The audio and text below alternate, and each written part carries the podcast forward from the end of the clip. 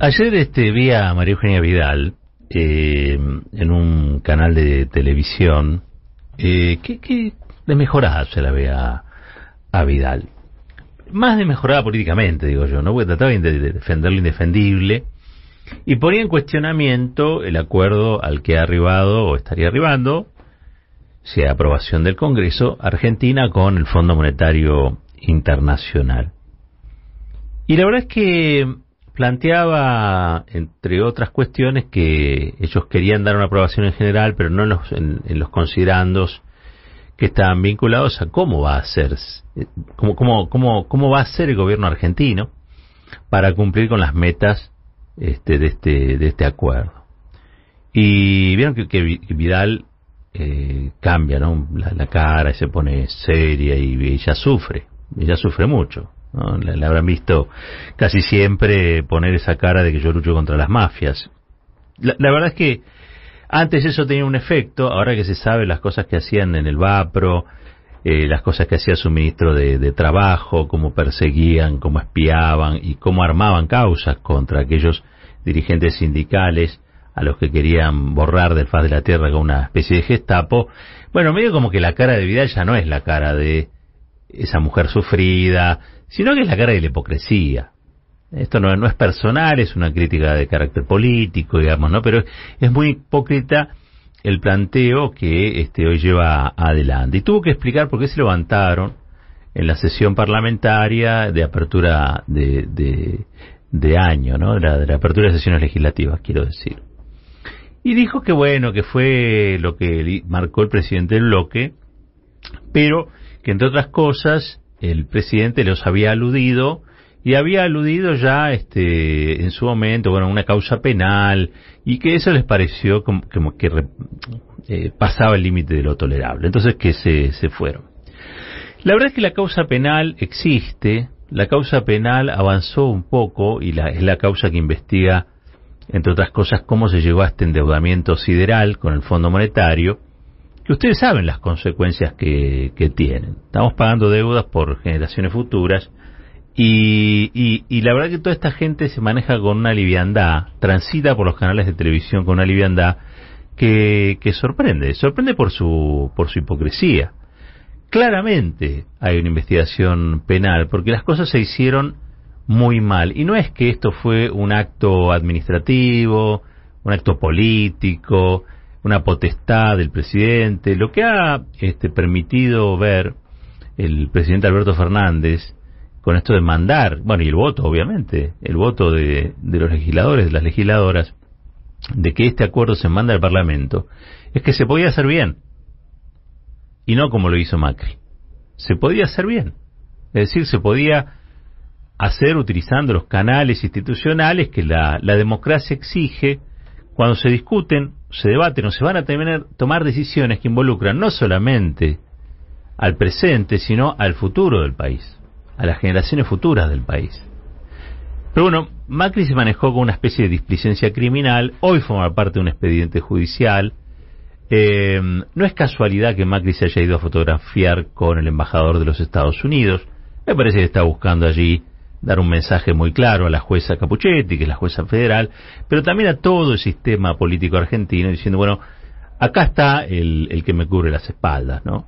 Acá está el Departamento de Estado, acá está el representante de la Argentina ese Departamento de Estado, el nuevo Braden, y estaba cubriéndole las espaldas al presidente que quiere un segundo tiempo, Dios me libre, toco madera. Bueno, dicho esto, yo les quiero contar algunos detalles que eh, han sido incorporados al expediente de la jueza Capuchetti. Recordemos que ahí trabajó fuertemente la Oficina Anticorrupción, trabajó fuertemente Carlos Zanini como Procurador General, trabajaron fuertemente también algunas auditorías del Banco Central, del Ministerio de Economía, y todo eso reunió una fuerte evidencia, eh, que hoy está en el expediente, donde se investiga de qué modo se instrumentó ese, ese acuerdo, ¿eh? que, dio, que dio como resultado este endeudamiento.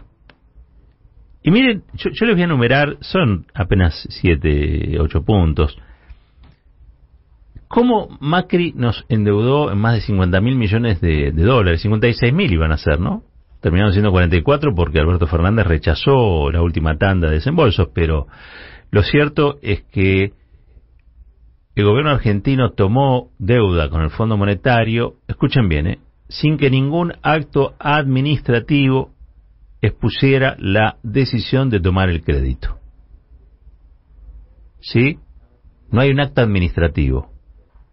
Ustedes saben, cuando el Estado toma una decisión, todo queda por escrito, ¿no? Hay que, hay que escribirlo, hay que firmarlo, hay que auditarlo, hay que publicarlo, los actos tienen que ser públicos, ¿sí? Para eso está el boletín oficial. Bueno, no hubo ningún acto administrativo. Dos, el presidente Macri, el presidente de entonces, ¿no? Vuelvo a tocar madera, no firmó decreto alguno al respecto.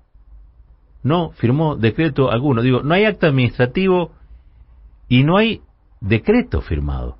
¿Vieron que ahora quieren que Alberto Fernández tome por decreto la deuda? ¿Eh? Porque Juntos por el Cambio no quiere, no quiere levantar la mano.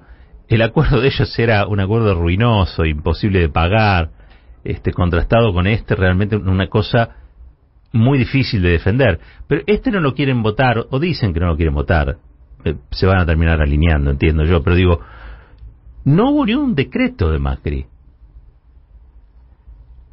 El primer expediente administrativo recién fue iniciado nueve días después de solicitar el crédito. O sea, el momento en que se pidió las razones por las que había que pedirlo, no quedó registrado en ningún lado, salvo nueve días después, nueve días después de haber hecho la, la solicitud. No hay constancia de que existiera un dictamen jurídico previo. Esto les cuento de qué, de qué se trata. El presidente o un ministro le pide al los asuntos, al asunto jurídico, al, representante de asuntos jurídicos del ministerio o de la secretaría, o el propio presidente le pide al procurador general, al, al jefe de los abogados del Estado, che, haceme un dictamen jurídico a ver si estoy metiendo la pata, a ver si estoy cometiendo algún delito, a ver si estoy faltando los deberes de funcionario público, a ver si me estoy llevando puesta la Constitución o me estoy llevando puesto el Código Penal o el Código Civil y Comercial, haceme la pata, le dice al director de jurídico. El director de jurídico estudia toda la situación, estudia toda la situación y le dice, metele para adelante o no, frená. ¿Sí? Bueno, no se hizo. No hay dictamen jurídico previo para contraer esta deuda. No hay dictamen jurídico previo para contraer esta deuda que es monumental, la más grande, la más, el, más, el mayor desembolso que hizo el Fondo Monetario Internacional desde este, Bretton Woods, desde el momento en que eh, se crea el Fondo Monetario Internacional hasta el presente. Desembolso mayúsculo. Imagínense que a Macri le dieron la misma plata que el Fondo Monetario Internacional, la misma plata que el Fondo Monetario Internacional puso en repartija en el medio de la pandemia. Se la dieron en este caso a un solo país y a un solo presidente a que querían ver reelecto, ¿eh?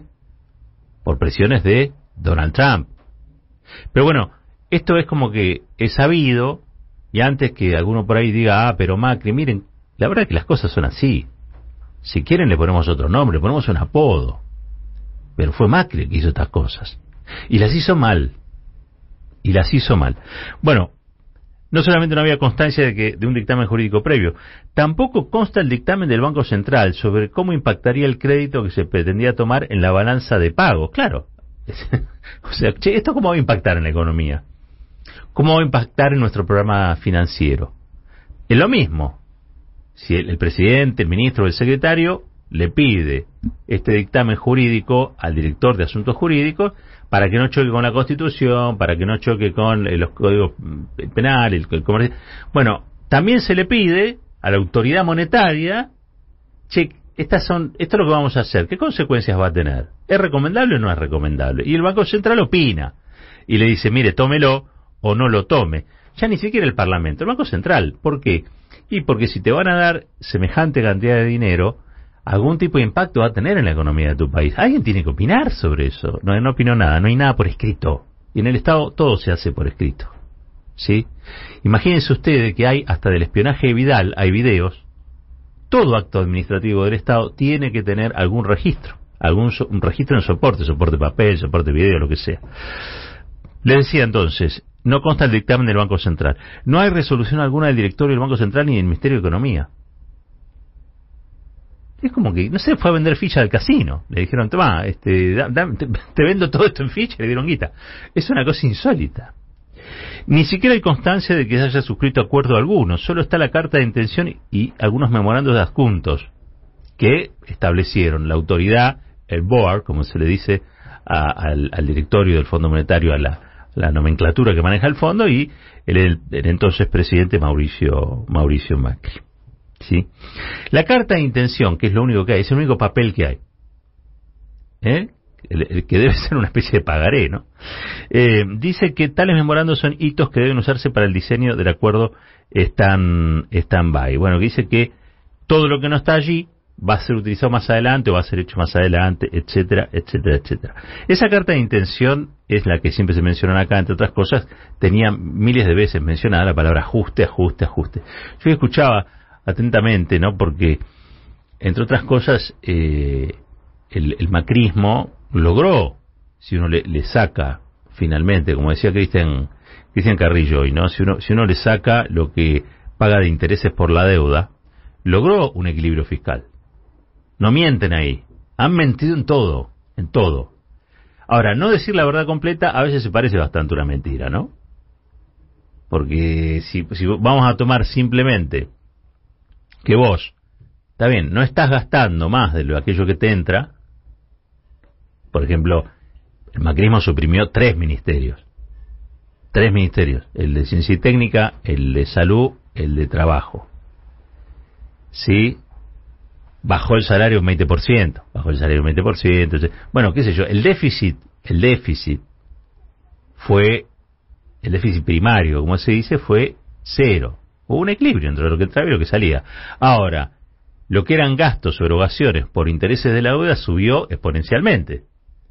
Entonces, no cambió el déficit, no es que bajaste el déficit, cambiaste un déficit por otro. Hoy tenés un déficit financiero monstruoso, monumental, que hace que la Argentina tenga que sentarse con el Fondo Monetario Internacional sin mucho margen a negociar un nuevo acuerdo. ¿Para qué? Para refinanciar eso que no se puede pagar.